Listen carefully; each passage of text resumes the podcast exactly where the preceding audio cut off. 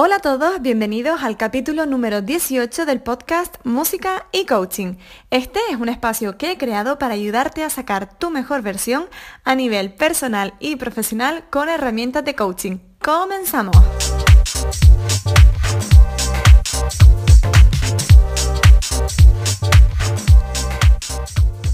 Me presento, para quien no me conozca, yo soy Laura Ortiz soy graduada superior en interpretación de piano y coach certificada. Mi propósito es ayudar a músicos y artistas a encontrar el balance en sus vidas personales y que esto les permita mejorar su práctica instrumental, alcanzar sus objetivos y además sentirse bien en el proceso. Ya sabes que también comparto contigo a través de otras plataformas como Instagram, Facebook, YouTube o Twitter, donde puedes encontrarme bajo el mismo nombre, Laura Ortiz Coaching. Y también puedes en contacto conmigo si lo necesitas a través de mi correo electrónico lauraortizcoaching.gmail.com Hoy es el primer episodio de septiembre y por eso he querido titularlo Back to School porque para muchos es el mes de la vuelta al cole. Realmente septiembre es como ese enero pequeñito. Para muchos de nosotros el año empieza de cierta manera en este mes, ¿verdad?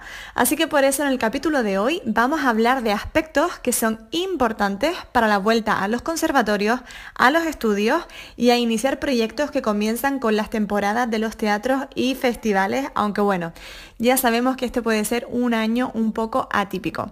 Pero eso no es lo importante.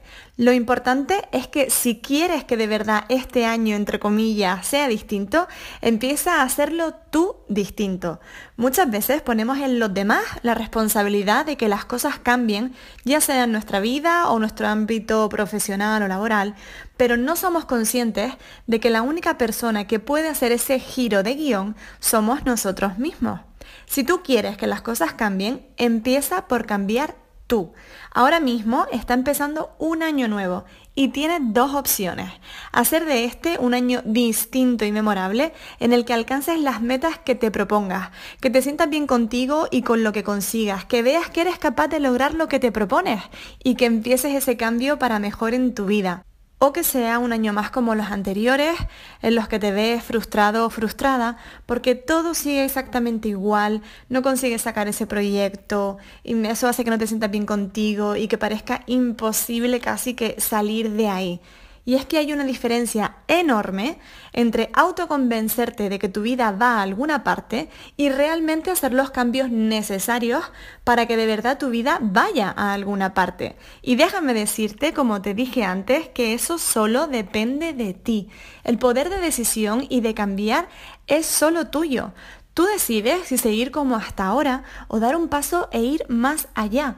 Y puedes empezar en cualquier momento, comenzando a poner en práctica los ejercicios y herramientas que comparto contigo a través de este podcast y del resto de mis redes sociales, pero también buscando en otros canales lo que creas que necesitas en este momento. De hecho, yo antes de ser coach, Comencé por buscar tips de organización porque creía que me faltaba disciplina y que eso era lo que necesitaba.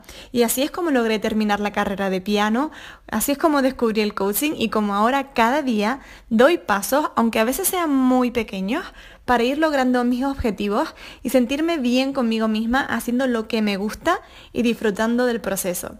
Así que ya sabes, haz de este inicio de año el mejor hasta la fecha, que sea septiembre el mes en el que empieza tu cambio y está en tu mano y puedes conseguirlo. Atrévete a lograrlo. Y si aún tienes dudas o crees que lo que en realidad necesitas es empezar a trabajar a fondo para cambiar y mejorar a nivel personal y profesional, ya sabes que puedes ponerte en contacto conmigo a través de mi email lauraortizcoaching.com y empezaremos a buscar soluciones reales para que empieces a tomar las riendas. Esto es todo por hoy, espero que te hayan servido los consejos, que los pongas en práctica, que eso es lo más importante. Y ya sabes que puedes dejarme comentarios dándome tu opinión y valorar el capítulo tanto en Spotify como en Apple Podcast, que eso además me ayudará muchísimo a tener difusión y llegar a más artistas para poder ayudarles a que comiencen a disfrutar de verdad en su trabajo y en sus vidas.